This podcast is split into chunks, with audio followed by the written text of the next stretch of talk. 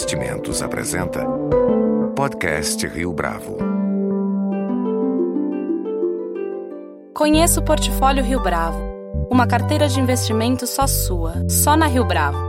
Para informações, entre em contato via investimentos@riobravo.com.br ou 3509-6620. Este é o podcast Rio Bravo, eu sou Fábio Cardoso. De acordo com o IBGE, o PIB do Brasil caiu 3,8% em 2015. É a pior queda desde a década de 90. Os dados acabam de ser divulgados e a sensação é de que o resultado é ainda mais crítico do que o esperado. Esse baixo desempenho econômico apresenta consequências nefastas não apenas para os empresários, mas também para os trabalhadores mais experientes e qualificados, que agora tentam a todo custo permanecer no mercado de trabalho. A longo prazo, a perspectiva de melhora até aparece no horizonte. No entanto, o cenário atual não abre espaço para tanto otimismo. Para Pedro Ferreira e Renato Fragelli, professores de pós-graduação em economia da Fundação Getúlio Vargas, é possível afirmar que esse processo é decorrente da destruição não criativa implementada pelo governo ao longo dos últimos anos.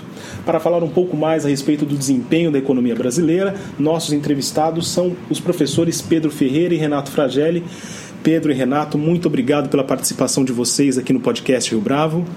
Prazer. Prazer é nosso.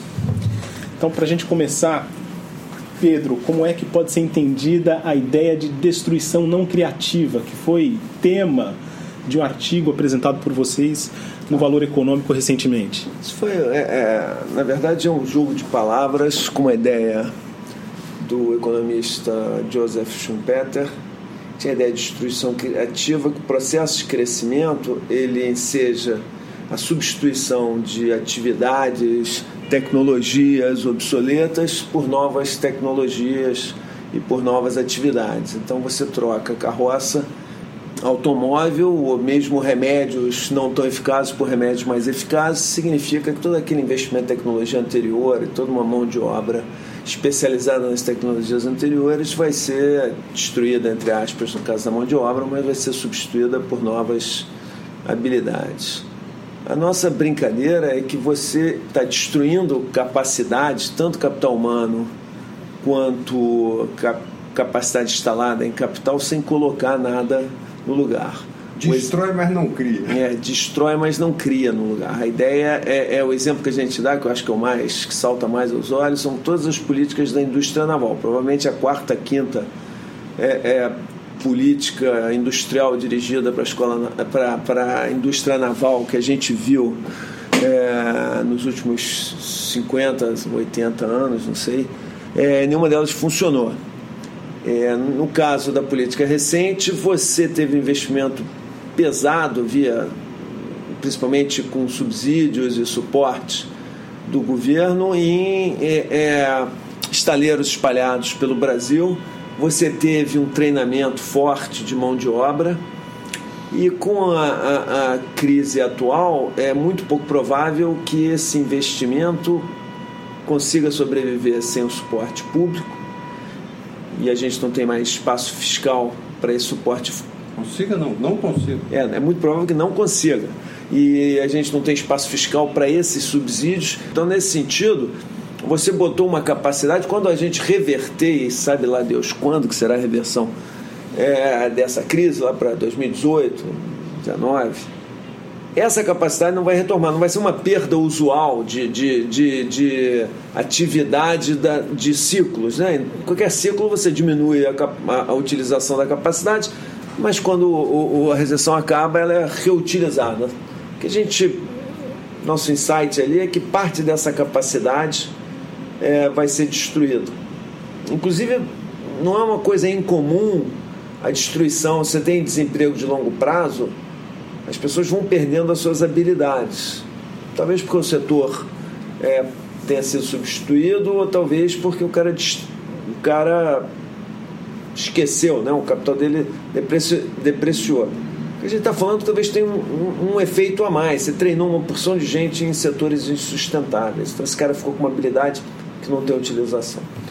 Agora, Renato, qual é a relação existente entre a nova matriz econômica e a ideia de destruição não criativa que foi implementada pelo governo? Não, porque foi a nova matriz econômica que foi essa ideia Brasil potência, de fazer um crescimento diferenciado, um modelo brasileiro de crescimento, com o Estado guiando os investimentos em certas direções, direções essas escolhidas pelos burocratas.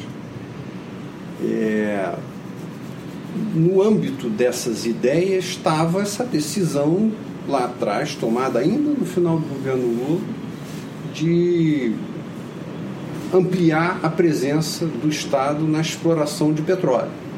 Então, lá no governo Fernando Henrique foi tomada uma decisão de liberar o mercado, Petrobras perdeu o monopólio, mas continuou a ser uma grande empresa operadora do setor. Só que para petróleo que está no subsolo, a ideia era, petróleo que está no subsolo, pertence ao Estado brasileiro, qualquer empresa do mundo pode vir aqui retirar o petróleo, mas vai pagar um elevado royalties para o Estado brasileiro que vai usar esses recursos para educação, saúde e tal. E não, não devemos reservar o direito de tirar esse petróleo do fundo do mar para apenas uma empresa, no caso a Petrobras. Então foi tomada uma decisão de acabar o monopólio, abrir para empresas estrangeiras, com todas aquelas licitações no, no, no, no sistema de, de, exploração previsto concessão. na ocasião da, da concessão. E esse negócio funcionou muito bem. Inclusive, a Petrobras acabou fazendo muito parcerias com grandes empresas estrangeiras e teve ganhos tecnológicos, a capacidade produtiva foi aumentando.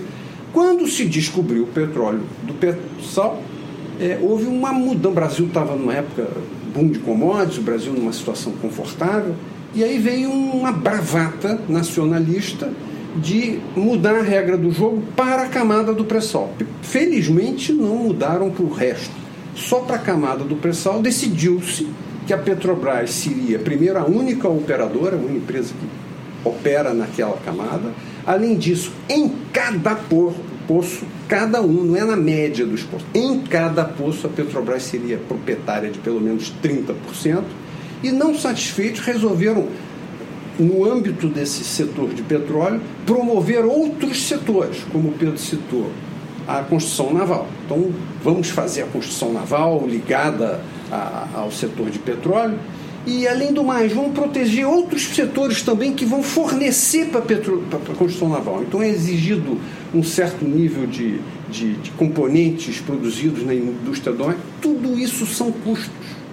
E o que é mais surpreendente é que essa experiência de, de excesso de proteção o Brasil já tinha vivido isso nos anos 70 e não deu certo. Né? Isso gerou muitas ineficiências e tal. Até a construção naval, o programa de construção naval lançado em 1967, acabou gerando uma, uma das maiores indústrias navais do mundo. No final dos anos 70, o Brasil tinha a segunda ou terceira maior indústria naval do mundo, altamente dependente de proteções diversas. Foi só diminuir as, as essa proteção toda, porque durante a década de 80 não tinha mais recursos para esse subsídio, que a indústria despencou, acabou a indústria. Então, a experiência brasileira mostrou que esse setor é um setor muito complexo, ele exige uma escala de produção muito grande, navios seriados produzidos, como é na Coreia, e além do mais, tem outros países que sobrevivem com a indústria naval sem ter tanta série, mas têm condições de trabalho inaceitáveis numa democracia, nossa, com criança trabalhando, esse tipo de coisa. O Brasil resolveu fazer uma indústria que já tinha dado errado no passado, insistiu nisso enquanto o petróleo estava mesmas regras, ou Basicamente as mesmas regras, com algumas mudanças, algumas adaptações, mas basicamente a mesma concepção e ainda com alguns erros adicionais, porque é uma indústria que precisa de muita escala de produção. Então, o normal seria o seguinte: já que precisa de escala, vamos concentrar a indústria em algum local. Ah, no Rio de Janeiro, ou Recife. Não, espalharam a indústria. Então não tem escala em lugar nenhum. Tá certo? É o oposto do que se fez, por exemplo, na indústria de, de, de construção de aviões, que foi toda concentrada ali em volta de, de, São Paulo, tá certo? Então, irracionalidade, bravata nacionalista, e o resultado foi um desastre. Então, investiu-se um dinheirão nesse negócio e vai ficar tudo perdido.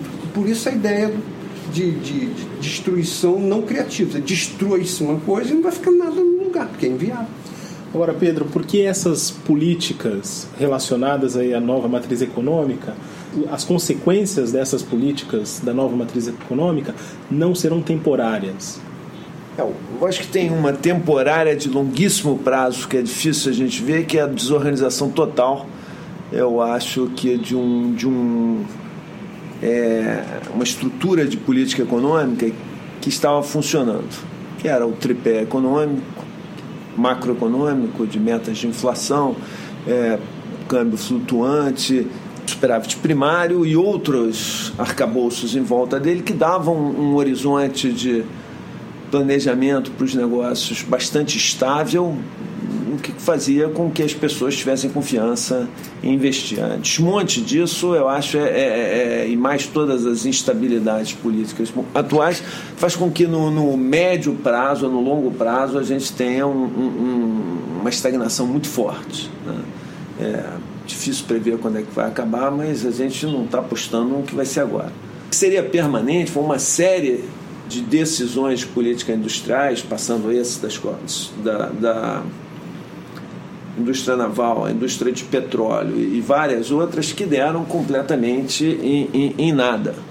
É, se pensar que o, o, governo gastou de um mais de um bilhão na terraplanagem de uma refinaria no Maranhão, mais outro bilhão numa refinaria no Ceará, no Ceará gastou vinte e tantos bilhões para Abreu Lima, que tem duas refinarias lá dentro, uma para óleo brasileiro, outra para óleo venezuelano. Provavelmente o óleo venezuelano não vai dar em nada. E aí a gente pode continuar fazendo a conta de vários investimentos que foram feitos que ou não criaram capacidades, ou criaram muito menos capacidade que esperava, ou criaram capacidades, como no caso da indústria naval, mas essa capacidade está em uma indústria que não tem condição de, de competir em, em, situação, digamos assim, uma situação de normalidade econômica, onde subsídios é, é, sejam não existentes ou pequenos. Sem essa mão pesada do Estado. Sem a mão pesada do Estado.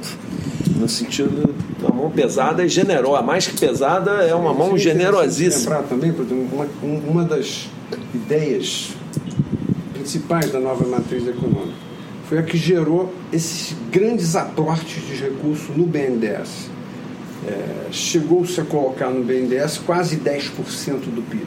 Como é que isso é feito? O Tesouro emite títulos públicos que são financiados a mercado, empresta esse dinheiro para o BNDES e o BNDES repassa esses recursos a taxas subsidiadas e esse empréstimo que o Tesouro faz para o BNDES é remunerado a TJLP. Existe uma, uma diferença de taxa de juro entre o que o Tesouro paga para o mercado e o que ele recebe do BNDES de cerca de 5 pontos percentuais por ano. Isso empréstimos de longuíssimo prazo. Né? Então, o que, que acontece? Sob 10% do PIB, colocando-se 5 pontos percentuais, estamos falando de meio por cento do PIB de um, um subsídio estruturalmente implantado que permanente. Nós temos hoje, então, um desajuste fiscal profundo e meio ponto percentual da, dessa necessidade de superávit primário que nós temos hoje é causado, poderia não existir se não houvesse é, essa brincadeirinha, como o ministro Levy chamou, desses empréstimos BNDES.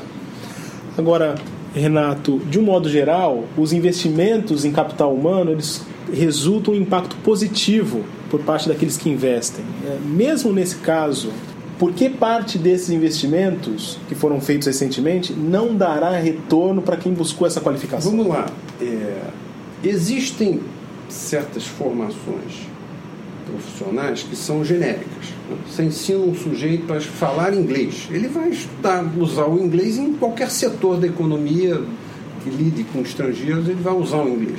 Informática, mesma coisa. Agora, quando se treina um sujeito para fazer forma-se um engenheiro nuclear, porque o país decidiu fazer um projeto de, de ter usinas nucleares. Depois muda de ideia, não quer mais ter usina nuclear. Aquele engenheiro nuclear ele não vai trabalhar naquilo. Então foi um, um tempo de estudo, um gasto de formação perdido. Aquele é perdido. Se aquele mesmo esforço tivesse sido é, deslocado para alguma outra coisa do qual não tivesse havido desistência, o retorno seria outro. No caso da, só dar um exemplo, um dos, acho que um dos maiores equívocos de política econômica recente, acho que foi o, o estaleiro, acho que o nome é estaleiro Atlântico em Recife. Foi feito um, um estaleiro que ia fazer é, navios para Petrobras. É, Recife não tinha a menor tradição de navios pesados é, e não tinha mão de obra para eles. Então, o que foi feito, você estava tirando gente lá da, da, da cana, eu não estou brincando, é verdade, você está tirando gente que estava acostumada a trabalhar no, no, setor, não, não o cara que operava a máquina, não, os caras que estavam ali no, no, no campo mesmo. E deu um treinamento para essas pessoas para trabalhar como soldador. Né? Obviamente, se você tem uma qualificação muito baixa, você quer dar uma qualificação alta, tem problema, tem vários problemas. Um deles é que o navio, primeiro navio que eles fizeram é, é, foi lançado umas três vezes, não conseguia flutuar virou meio uma brincadeira do, do navio que não, faz, não flutuava. Mas digamos que se, se, se, depois de quatro navios essas pessoas ficassem boas em fazer aquilo. Não, não teve tempo. Esse estaleiro não vai mais fazer navio. E essas pessoas que estavam no campo canavial há cinco anos atrás tiveram um treinamento, ficaram capital humano mais alto, com uma qualificação muito específica e agora vão voltar ou para o campo ou vão virar, digamos, soldadores, mas não vai ter essa demanda em Recife, então vão voltar a algum tipo de trabalho menos qualificado. Além do exemplo da indústria naval, é, existe um outro cenário, Renato, que possa ser citado? O governo forçou a indústria automobilista a fazer investimentos. Houve aquele aquele programa de, de aumentar a capacitação da indústria automobilística, prevendo um aumento do consumo e também futuras exportações. E, e, essa capacidade de produção hoje é muito superior à capacidade de absorção pelo, pelo mercado doméstico. Ah, existe a possibilidade de exportar? Sim, existe, mas é difícil. Né? O país ficou muito tempo fora do mercado, está tentando voltar. Então, o que a experiência mostra é que essas intervenções diretos, diretas do Estado, direcionando investimento para o setor privado, elas em geral podem levar a perdas muito grandes. Nós temos que lembrar que a própria é, Vale do Rio Doce, há uns quatro anos, não há mais, o Lula era o presidente ainda, o, eu me lembro que houve um momento que o presidente da Vale foi substituído e inclusive os, os, os, fundos de pensão fizeram uma pressão para botar um outro camarada mais simpático com a linha do governo.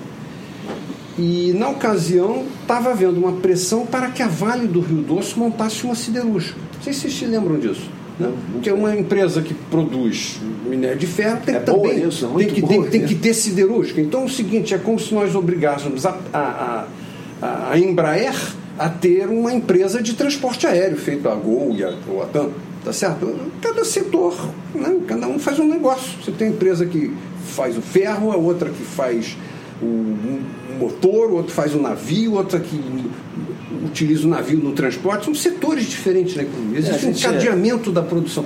Então, assim, intervenção do Estado, uma obsessão do Estado entrar e fazendo, que, obrigando as coisas. Pensando nos setores, a gente tem que lembrar que a, a lei de componentes domésticos, né, como era a lei de. É, reserva de mercado. Similaridade nacional. Do, dos componentes domésticos na indústria naval e, e, na exploração de petróleo, exigia que 65% do, da, da produção do, dos componentes, do valor né, dos componentes de uma plataforma produzida no Brasil fosse de é, é, da indústria nacional.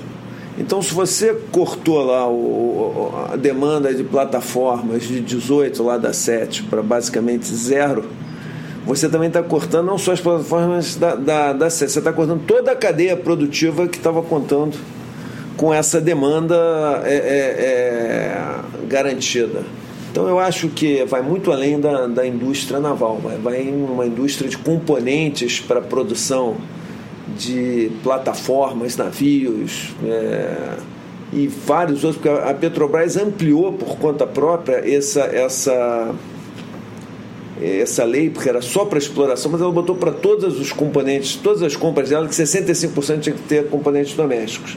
Mesmo que não tivesse, por exemplo, transporte de gás, que não estava incluído, ela é, resolveu implementar numa uma decisão de diminuir a sua lucratividade, que é uma decisão comum na Petrobras. Né?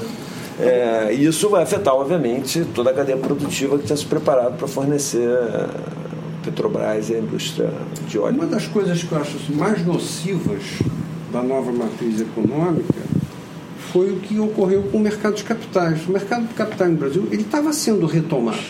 Né? É, eu me lembro, em certa ocasião, o Brasil ganhou o, o investment grade, as taxas de juros pagas pelo Tesouro, taxas de longo prazo, começaram a cair muito. Os fundos de pensão começaram a ter dificuldades em encontrar rentabilidades adequadas para a necessidade de fazer investimentos. E aí começou a surgir, por exemplo, é, fundos de renda fixa com papéis privados, que eram praticamente uma novidade. Fundos de debêntures, e, enfim, um mercado doméstico privado criando papéis privados, financiamento de longa, longo prazo em mercado privado. Quando se tomou a decisão de injetar 10% do PIB no BNDES, esse mercado morreu. Então, o mercado de capitais foi muito prejudicado por essa decisão de, de agigantamento do BNDES.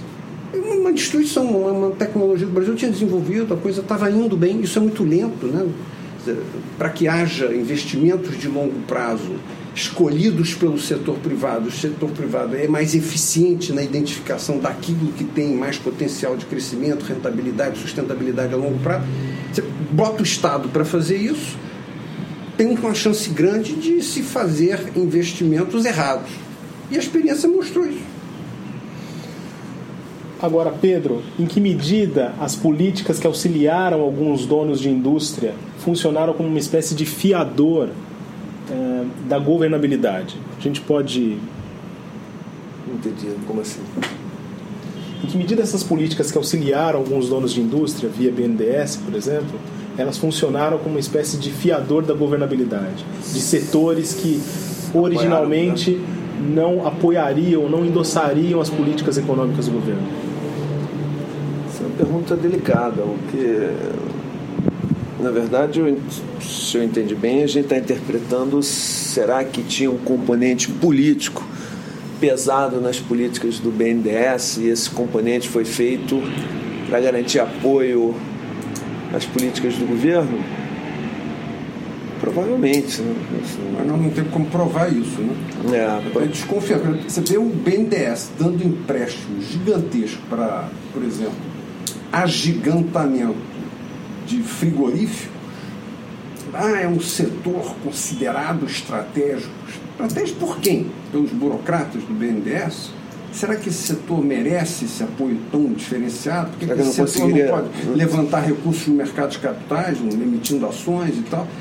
Aí a gente começa a desconfiar, será, será que os, os, os, os técnicos do BNDES fizeram isso livremente ou sob pressão de Brasília? Será que eles são incompetentes? Nós conhecemos vários técnicos do é, BNDES que são competentes, pessoas é. bem formadas, tá certo? Então a gente começa a desconfiar que talvez possa ter havido alguma, alguma contrapartida, mas eu não tenho a menor condição de provar isso, então não vou levantar essa questão. Então, é, Pedro, haveria alguma medida de contenção ou mesmo redução de danos capaz de reverter esse estado de coisas da economia atualmente? Essa é uma pergunta de muitos bilhões de dólares. Eu acho que a, a, no curto prazo a gente tem uma situação fiscal muito grave, talvez mais grave que a gente viu em certamente é mais grave desde o plano real e provavelmente está entrando aí na, na no ranking das piores que nós já vimos durante nossa vida. Nós temos uma dívida que, por causa disso, é uma dívida que está caminhando para uma é, trajetória explosiva. Provavelmente 2017 vai acabar com 80%. E se nada for feito, vai continuar crescendo. Então, o que precisa ser feito é uma reforma fiscal bastante radical de modo que um déficit provável de 1, 1,5%, que acho que são as projeções que a gente tem aí. Primário. Primário, né? Vire um superávit de 3%. Uma reversão de 4,5% não é uma reversão simples. Você vai é, passar por cortes muito duros de gastos. E nesse atual momento não há espaço político, nem liderança e tão pouco visão para uma reforma desse tamanho. Então, esse tipo de manobra. É, como é que você vai reverter um, um déficit desse tamanho no curto prazo, dada a instabilidade política que a gente está vivendo e a falta de apoio para essas políticas dentro do Congresso?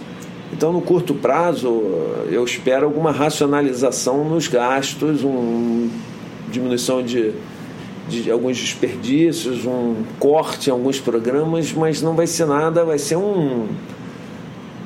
Vai ter um impacto muito marginal. Então, eu não espero nada em dois, três anos e, e assim, pelo menos até 2018, se nada acontecer com o mandato da, da presidenta. Agora, Renato, uma última pergunta com os resultados então que têm sido apresentados neste governo, eh, não é possível vislumbrar algum tipo de melhora graças à conjuntura, por exemplo? Olha, eu, eu vou dizer uma coisa, eu, eu perdi a esperança de uma melhora no Brasil enquanto não terminar o governo PT. Eu não acredito que esse governo tenha mais condição de, de, corrigir as coisas. O que não quer dizer necessariamente que eu seja a favor do impeachment, isso é uma outra conversa, mas eu digo o seguinte: foram seguidas tomadas de decisão sempre na direção de olhar só o curtíssimo prazo, resolve-se um problema hoje, criando-se dois problemas para amanhã. Eu não tenho nenhuma confiança nesse governo. Então, a impressão que eu tenho é que o país está parado, esperando o fim desse governo. É um governo que, que criou distorção ao longo, principalmente a partir de 2005, 2006, foi criando distorções que foram seguidas de outras distorções para corrigir as distorções que eles criaram e a gente tem um aparato de política econômica hoje que não faz muito sentido dado as direções que estão sendo atiradas, quer dizer, atira-se para todas as direções, tem nenhuma coerência na política econômica. E eu acho, concordo com o Renato, que não tem espaço para reformas mais mais fundamentais que o Brasil precisa e talvez não tenha nem espaço para pequenas reformas. A gente vai empurrar com a barriga, vai fazer um feijão com arroz aí até 2018. Se tiver sorte, a inflação não vai sair do, do, do lugar. Aí vai ter aí, vai, você vai ficar lendo jornal, ah, vai melhorar. Sim, o câmbio melhorou, vai exportar um pouquinho mais, um setor texto vai se recuperar daqui, outro setor vai se recuperar, mas vai ter um outro lá que está sendo atingido. Então eu, eu acho que a gente vai ficar no, não no zero a zero, vai ficar no, no negativo até 2018, se nada acontecer. Dada a taxa de crescimento populacional brasileira hoje, que é entre 0,8% e 0,9% ao ano, o Brasil precisava, precisaria ter, nos oito anos de mandato Dilma Rousseff, um crescimento do PIB de 7 pontos percentuais para que a renda per capita permanecesse constante. No primeiro mandato dela, o PIB que chegou a crescer, o crescimento acumulado do PIB chegou quase a 9, 8 e, e tanto. O ano passado nós já perdemos 4. Agora vamos perder mais 3. Se no ano que vem ficarmos em zero e voltar, nós vamos fechar o crescimento do, PIB com alguma coisa em 8 anos de 6%, 5%. Vai haver queda de renda per capita ao longo de 8 anos. Né? A renda per capita nos países minimamente bem administrados, cresce 2% ao ano, não é isso? Em é. média, em longo prazo. O Brasil vai passar oito anos com a renda per capita constante. É, eu acho que o, o, trágico disso que é um, é um, é um, um, um problema auto-infligido. Foram escolhas erradas de política econômica que nos levaram a isso. Pedro Ferreira, Renato Fragelli, muito obrigado pela participação de vocês aqui no podcast Rio Bravo. Obrigado a você. Foi um prazer. Foi um prazer poder trocar ideias aqui. Com edição e produção visual de Leonardo Testa, este foi mais um podcast Rio Bravo. Você pode comentar essa entrevista no SoundCloud, no iTunes ou no Facebook da Rio Bravo.